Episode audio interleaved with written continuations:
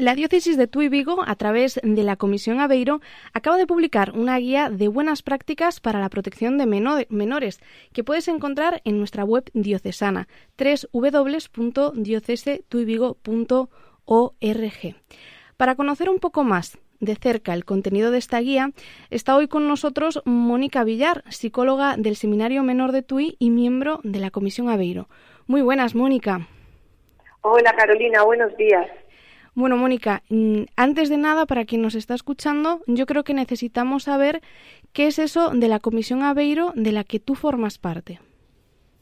Bueno, pues es una comisión diocesana que la verdad se formó a principios de, de este año, cuyo principal objetivo es la protección y el acompañamiento de menores y adultos vulnerables. Nos hablas de un primer objetivo principal, que es la protección de menores y adultos vulnerables.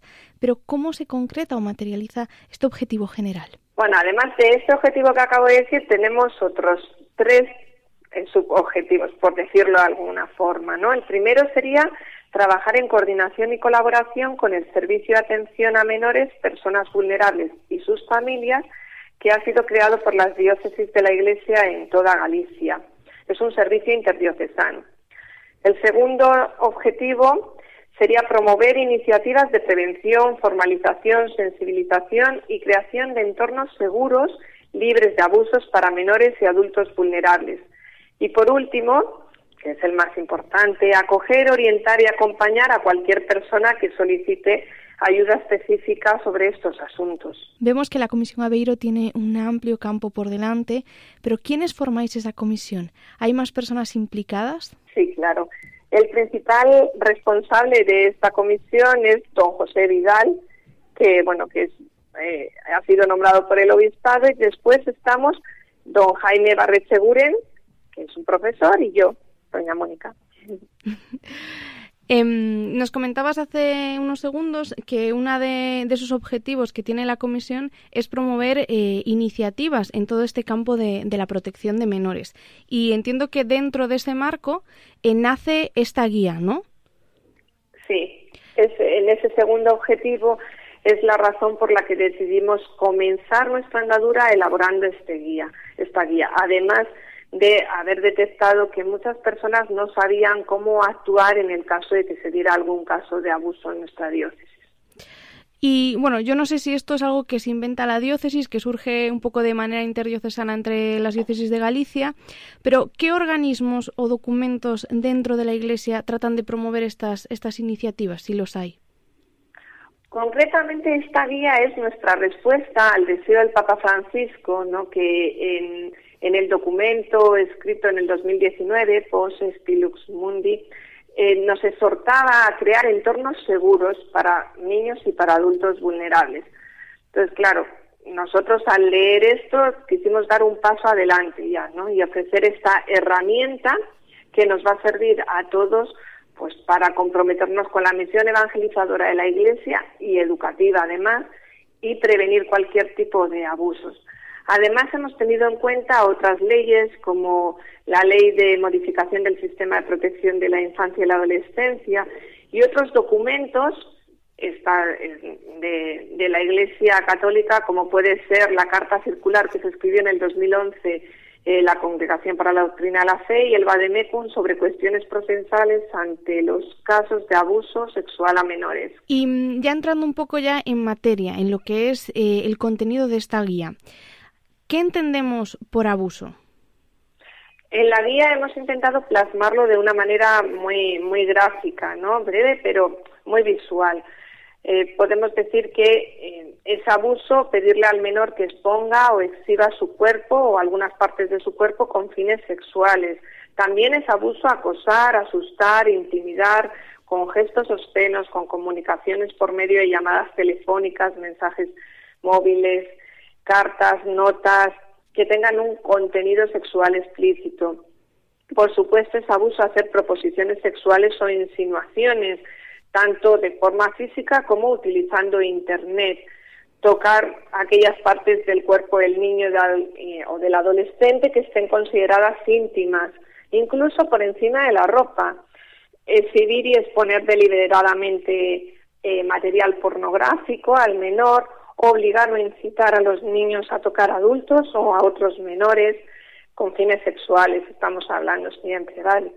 La penetración o intento de penetración, explotar sexualmente, incitar, permitir la participación del, del menor en la prostitución, en la pornografía, poseer, vender y difundir material pornográfico y usar Internet para difundir estos contenidos y comentarios de tipo de tipo sexual. Esto sería, eh, digamos, la tipificación de delitos de abuso.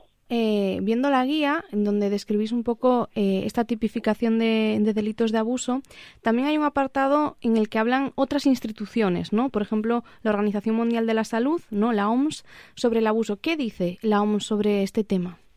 La OMS hace, recoge un poquito todas estos, eh, estas tipificaciones, pero da como una definición un poco más abierta. ¿no? La OMS dice que se considera abuso sexual infantil involucrar a un menor en actividades sexuales que no llega a comprender totalmente, a las cuales no está en condiciones de dar consentimiento informado o para las cuales está evolutivamente inmaduro y tampoco puede dar consentimiento, o en aquellas actividades sexuales que transgreden las leyes o las restricciones sociales.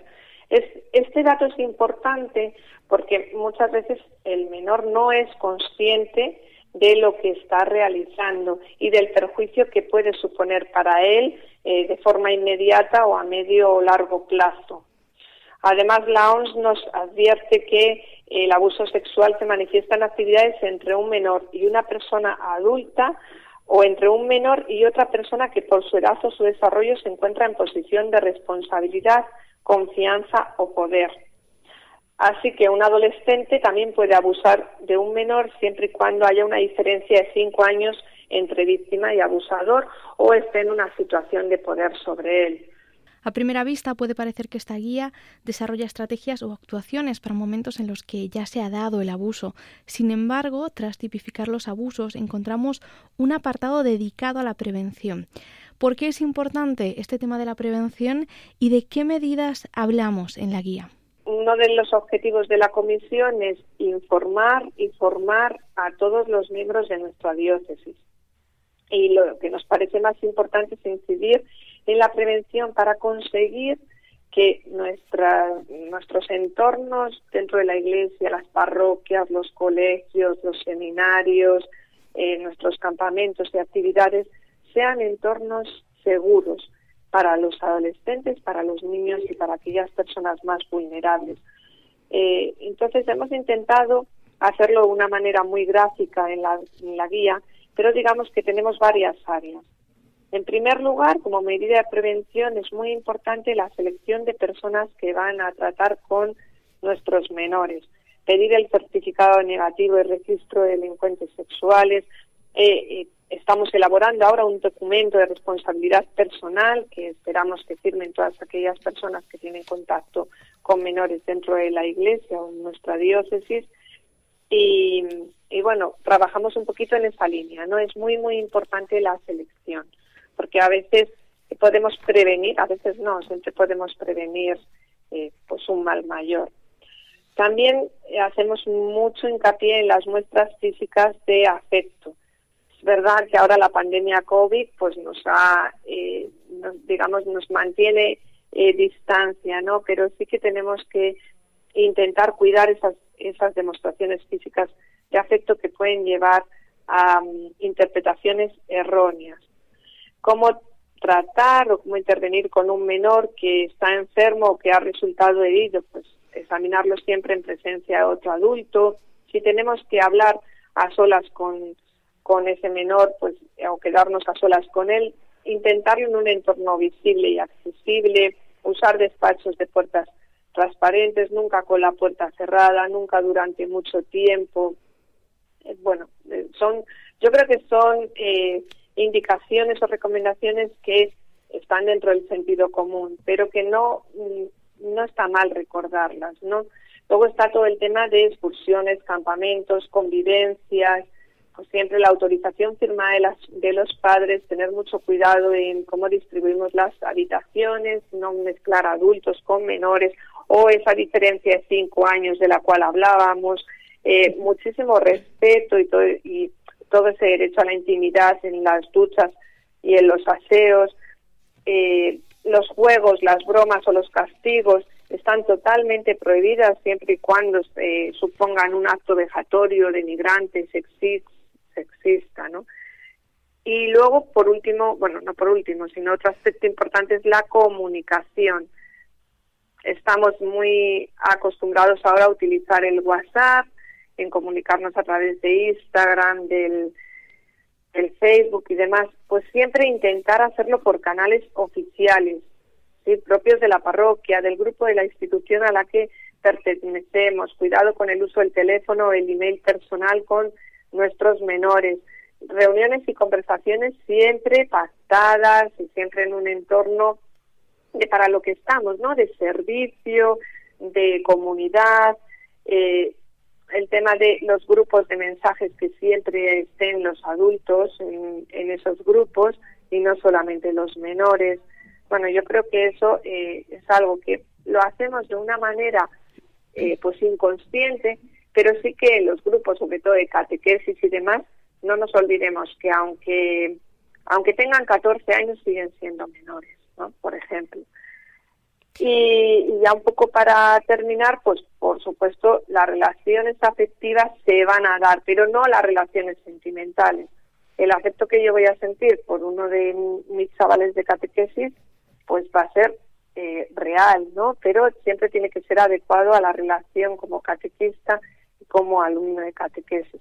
Y luego las fotografías.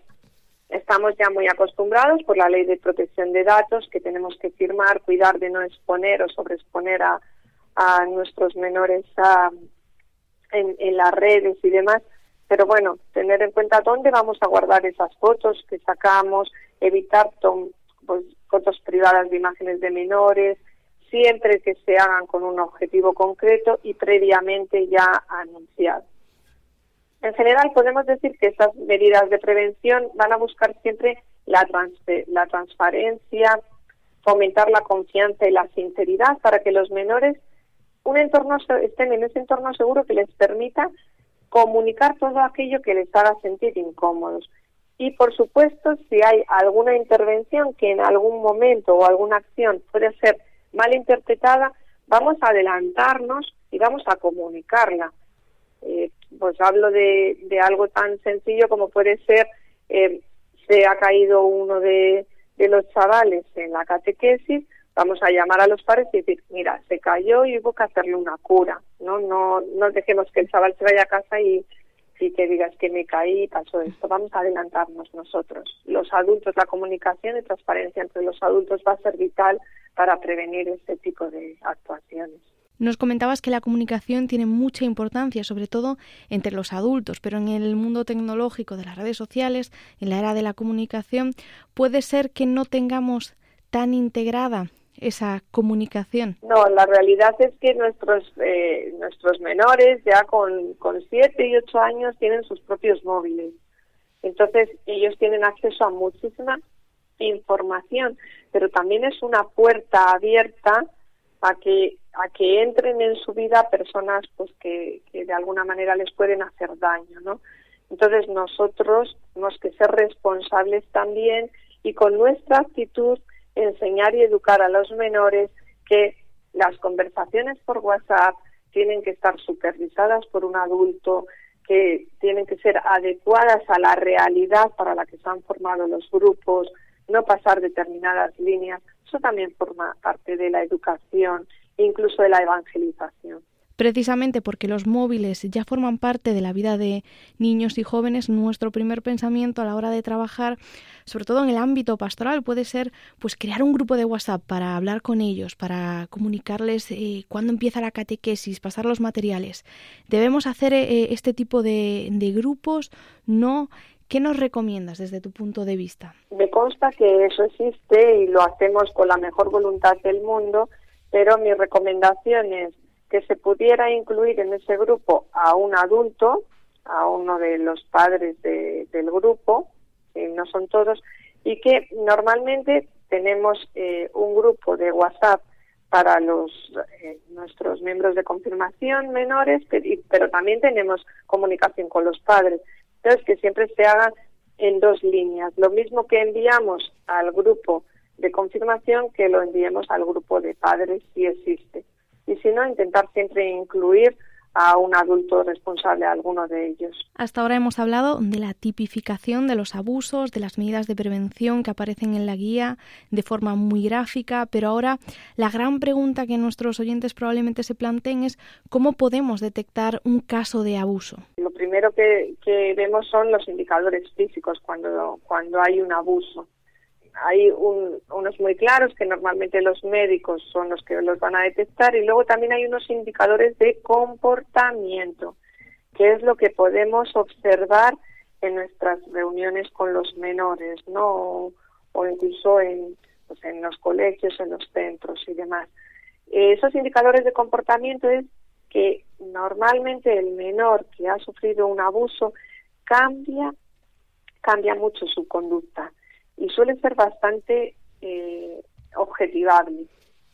Puede pasar de ser una persona eh, alegre a mostrarse eh, triste, depresivo, un poco participativo, o si antes era una persona tímida, ser más reservado o entrar o mostrar manifestaciones de ira, ¿no? De ira en, en momentos en los que igual no vienen, no tienen lugar, ¿no? Va a tener un bajo rendimiento, va a ausentarse del grupo en muchos casos, salvo que el grupo sea para él eh, pues un punto de apoyo y referencia o pueda sentir vergüenza. Entonces, sí que observar si hay alguno de estos indicadores es importante y luego lógicamente si nos si nos lo cuentan o sea de, puede ser que haya una revelación directa nos lo cuentan directamente o lo podemos ver de manera indirecta pues a veces en en dibujos, a veces en discusiones, a veces en una conversación que oímos que le cuenta a otra persona, porque eh, hemos tipificado antes no las formas de abuso que hay y muchas veces vamos hasta el final, hasta el abuso, pero no, previamente hay unas partes, unas fases. Entonces, observamos los factores de comportamiento, observamos los factores físicos y descubrimos o al menos intuimos que puede haber un menor en nuestro entorno que esté sufriendo una situación de abuso. ¿Cuál es el siguiente paso a seguir? ¿Cómo lo gestionamos? Una vez que lo hemos detectado, siempre escucharle, siempre. Pero aquí cuidadito con la escucha. Hay que escucharle cuando el menor habla, porque no es decirle, mira, no, no me hables de esto ahora que me viene mal o espera que voy a llamar primero y pregunto. No, le escuchamos. Lo mejor, lo importante es registrarlo por escrito, lo que acabamos de oír, sin entrar a valorar, sin entrar a preguntas, sin querer saber más detalles. El, el menor siempre cuenta lo que necesita contar. y también hay otra máxima, que suele preguntar lo que necesita saber que a veces le damos mucha más información que luego no saben qué hacer con ella, ¿no? Hay que darle mucho apoyo y confianza, por eso decía, unas preguntas abiertas, generales, no involucrarnos, no decirles, mira, que voy a ayudar en esto, podemos hacer esto, no, porque en estos momentos, ¿quién está preparado para actuar? Pues los profesionales, y a veces ni eso, sí, a veces no, no darles una falsa expectativa, no minimizar lo que nos está contando. Cuidado con esto también, porque muchas veces preguntas como, pero tú estás seguro, bueno, tranquilo, que seguro que ha sido un error, seguro. Estas cosas pueden dar lugar luego a, equívocos, ¿no? Entonces registramos, escribimos lo que acabamos de oír y lo comunicamos siempre, siempre a la familia y a la persona responsable de la institución. Eh, si estamos en la catequesis a la parroquia, si yo estoy en el seminario, pues lógicamente al rector, alguien que esté en un campamento, pues a las, a las personas responsables. O si no hubiera alguna persona responsable directamente pues a la comisión a Entiendo sobre todo que se trata de, de mantener pues eso, un diálogo eh, digamos cercano y, un poco acompañando esta situación que, el menor nos cuenta, porque al final eh, el menor acude a, nosotros, a, la persona adulta, un poco primero porque tiene esa confianza y segundo porque necesita contar eso que, le está sucediendo. Entonces, claro, y nunca en ningún caso guardárnoslo. Siempre hay que comunicarlo. Eh, eh, tenemos que pensar que estamos ante un delito. ¿Sí? Entonces no podemos encubrir ese delito. El menor nos puede decir que le da vergüenza, que no quiere contarlo, que confía muchísimo en nosotros y por eso nos lo ha contado, pero nosotros acompañándole en ese proceso tenemos que ponerlo en conocimiento de su familia y de la persona responsable de la institución y, habrá que comenzar a tomar medidas, ¿sí? Y entiendo que cuando hablamos de eh, que tenemos el deber de comunicarlo, entiendo que es a la familia, al responsable de la institución, pero a contarlo con esa discreción y prudencia de las cosas que son serias. Es decir, no me cuentan esto para que yo lo divulgue a, a, todo el mundo, ¿no? Eso es, y, sobre todo también con mucha calma.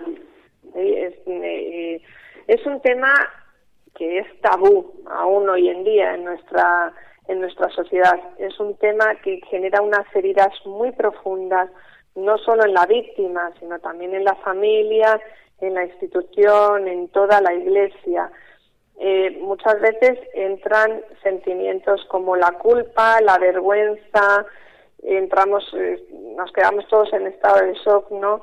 Entonces, eh, es importante que en ese momento no nos llevemos las manos a la cabeza, porque esto va a asustar también al menor. Sino por eso, por eso estamos haciendo, por eso se ha formado esta comisión, por eso hacemos esta guía, para que si sabemos lo que ocurre, somos capaces de actuar en el momento de una manera eh, sensata, eficaz y, y, sobre todo pues, pues de acompañamiento. Entonces no nos no olvidemos eso, vamos a mantener la calma porque gracias a Dios hoy en día ya tenemos los cauces y medios necesarios, tanto civiles como canónicos, para dar una respuesta ante estas situaciones. Yo desde aquí sí que me gustaría invitar a, todas las personas que nos escuchan a recordar que si eh, en algún momento de su vida, ahora o en el futuro, eh, conocen alguna de esta situación, que se pongan en contacto con el responsable eh, pues de la parroquia, de la institución y eh, en el caso de ser pues un tema pues diocesano donde no hay un responsable claro pues que acudan a la comisión Aveiro. Y en ese sentido cómo podemos contactar con la comisión Aveiro pues pueden escribir un email a una dirección de correo que puedes recordar que es comisionaveiro@diocesetuidigo.org eh, dejar sus datos y ya nos ponemos en contacto con ellos. Todo ello todo este proceso se hace dentro de la más estricta intimidad, de acuerdo con, con la protección de datos y desde el más absoluto respeto a las víctimas, que son ellas quienes van a marcar las fases del proceso. Y ya un poco para ir terminando y recogiendo, eh, Mónica, ¿cuál es la actitud que, que como Iglesia nosotros debemos tener durante todo este proceso? Esta pregunta es muy importante y me alegra mucho que me la que me la hagas, ¿no? Porque nos vamos un poco a, a las palabras de Jesús que leemos en el Evangelio en Mateo 18, ¿no? Que el que escandalice a uno de estos pequeños que creen en mí, pues más le valdría que le ataran al cuello a una piedra de molino y lo tiraran al mar, ¿no? Entonces, eh, la Iglesia como institución tiene que ser valiente, valiente y, tenemos que trabajar para dar una respuesta integral. En primer lugar, trabajaremos para la prevención, ¿sí? para informar y formar. Sabemos que es un tema no agradable, que a todos nos cuesta, pero vamos a comenzar por crear y promover espacios seguros para todos. En segundo lugar, la transparencia vamos a ser transparentes, vamos a colaborar con aquellas entidades jurídicas, asociaciones que van a guiar el proceso y que, que van a ayudar a reparar todo el daño que se haya podido eh, generar. Tenemos que tener, en tercer lugar, muy presente el concepto de justicia restaurativa. Nosotros, he dicho antes, la respuesta integral, formación, prevención, creación de espacios seguros, hay partes cuantificables en la, en la reparación del daño, pero no menos importantes son aspectos emocionales y también los aspectos espirituales, no solo está la víctima, no solo está el victimario, también están las familias, también está la institución responsable, también está toda la iglesia, ¿no? Nos, nos dañamos todos, la herida es para todos. Por lo tanto, la reparación del daño tiene que ser para todos. Esa cultura evangélica del respeto en el cuidado, de la atención a los más vulnerables, es lo que tiene que primar en todo este proceso. Creo que el papel de la Comisión, si me permiten decirlo así, es como el, el, el papel que asumió la Virgen María de estar al lado de la cruz, ahí con todo ese dolor, ¿no? Ese corazón de María traspasado, viendo cómo moría su hijo en una cruz.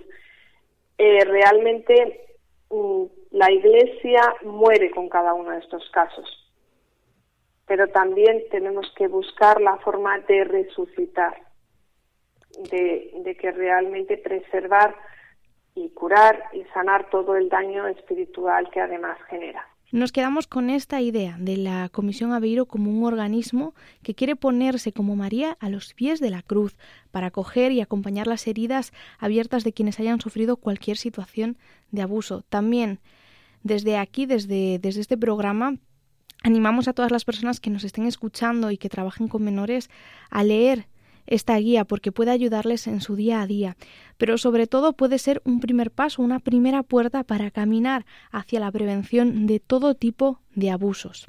Sí, la guía como una herramienta para todos, una herramienta de todos para crear esos espacios seguros, para, para acompañar, para sanar heridas y sobre todo para, para seguir evangelizando ¿no? y poniendo a Jesús en el centro.